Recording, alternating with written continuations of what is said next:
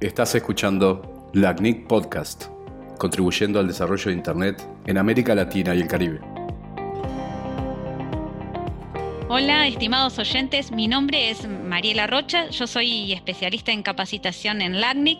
En esta oportunidad nos estamos convocando para comentar algunos aspectos más sobre el tema al que los tenemos acostumbrados, pero esta vez hemos decidido enfocarnos en lo que está pasando a nivel de implementación de IPv6 en la región. Para ello nos acompañan mis compañeros de LACNIC, eh, está con nosotros Alfredo Verde Rosa, Alfredo es gerente de servicios y Carlos Martínez, que es gerente de tecnología. Hola Carlos, habla Alfredo, ¿cómo están? Vamos a empezar entonces con la primera pregunta. Y mm, nos gustaría saber, ¿cuántos asociados de LACNIC cuentan con bloques de direcciones IPv6? Bueno, buenas tardes para todos. Hace unos meses apenas superamos los 10.000 asociados que tienen asignaciones de bloques IPv6. Esto representa un poco más del 95% de la base de asociados. Y como referencia, solamente el año pasado asignamos casi 1.700 bloques. E, en este punto hay algo que es importante mencionar o aclarar, que desde, desde 2011 todos los nuevos asociados tienen la obligación de solicitar junto al bloque IPv4 un bloque IPv6. Esto es parte de una de las políticas que rigen la asignación y administración de recursos aquí en la región. Si las asignaciones de IPv6 cubren, tengo entendido, el 96% de los operadores de la región, entonces, eh, ¿podemos afirmar que el despliegue de IPv6 en la región creció en ese mismo porcentaje? Hola, buenas tardes. Eh, gracias Mariela por la pregunta. Es interesante pensar en qué quieren decir estos números cuando hablamos de que el 96% de los operadores de la región tienen hiperversión 6, estamos diciendo que este es el porcentaje que cuenta con una asignación de un prefijo. Sin embargo, esto lamentablemente no quiere decir que todos esos prefijos estén siendo usados y que todos esos prefijos sean visibles en la tabla de enrutamiento global. Incluso cuando un prefijo está anunciado, eso lo único que quiere decir, ese hecho en sí mismo, lo único que quiere decir es que el operador está haciendo algo con el prefijo, pero no quiere decir que esté dando servicio, por ejemplo. En ese contexto es, interesante repasar en qué está la región nuestra actualmente. Eh, aproximadamente el 45% de las asignaciones versión 6 visibles, eh, perdón, de las asignaciones versión 6 hechas por LACNIC son visibles en la tabla de enrutamiento global y el tráfico porque como dije anteriormente, el hecho de que de un prefijo sea visible no quiere decir que se está dando servicio. El tráfico actualmente, eh, de acuerdo a las, estadísticas eh, elaboradas, por ejemplo, por APENIC, nos muestra que aproximadamente el 20% de los usuarios de la región tienen servicio en versión 6. visto en el contexto del, eh, global, este 20% es, es casi, coincide casi exactamente con el promedio del mundo. Es decir, hay regiones que están muy por abajo de este 20%, por ejemplo África o algunas regiones este, mismo de nuestra región. Eh, pero también hay regiones que tienen una adopción de hiperversión 6 mucho más alta que la nuestra, por ejemplo Europa o Estados Unidos en este momento. Estamos como que a mitad de tabla, dice.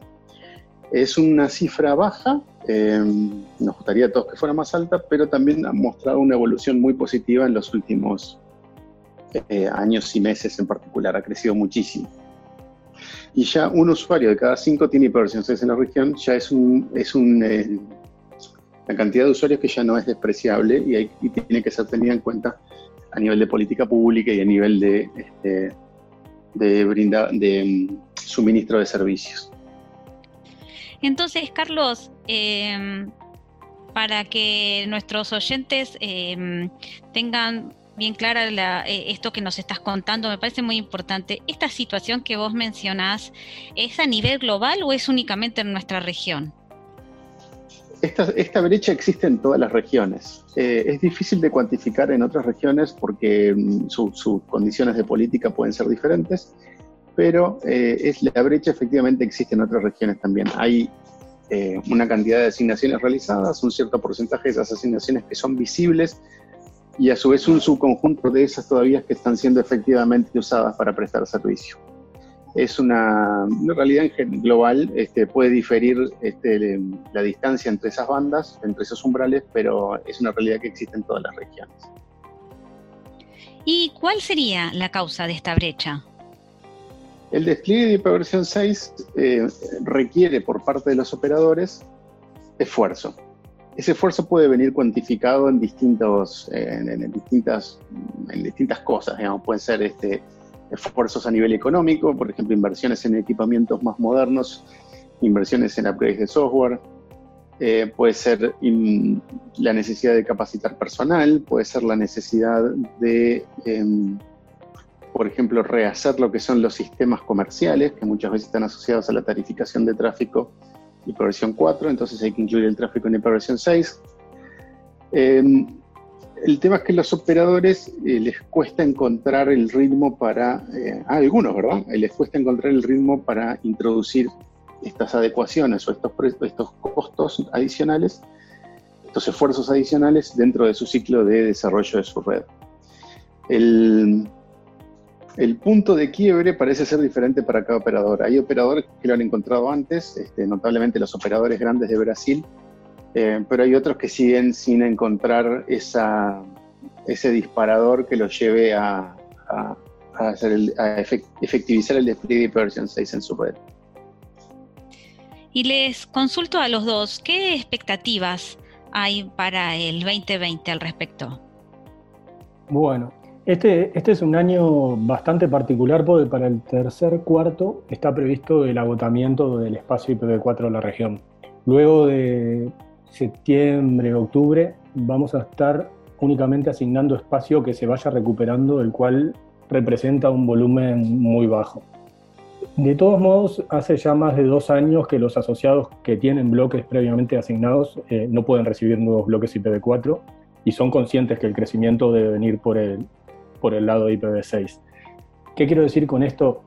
sin duda el agotamiento es un tema más de los que van a motivar a, nuestros asociados a, avanzar con ese, con ese despliegue, pero no esperamos un, un, impacto inmediato sobre el tráfico o anuncio de bloques.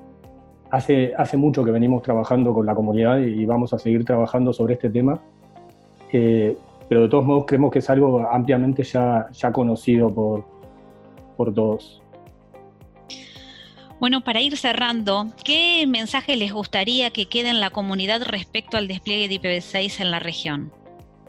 Eh, Empiezo yo, si les parece. Eh, a mí me gustaría reforzar el mensaje de que eh, en, la, circunstancia actual el, el, costo, entre comillas, entendido costo como un concepto amplio, no solo de dinero, sino de esfuerzo y de fricción, eh, que va a ser necesario para continuar adquiriendo versión 4 va a ir aumentando cada vez más. Este, si bien es cierto que más allá del agotamiento completo del ACNIC, van a seguir existiendo caminos por los cuales acceder a recursos versión 4, esa fricción o ese costo va a ir creciendo cada vez más.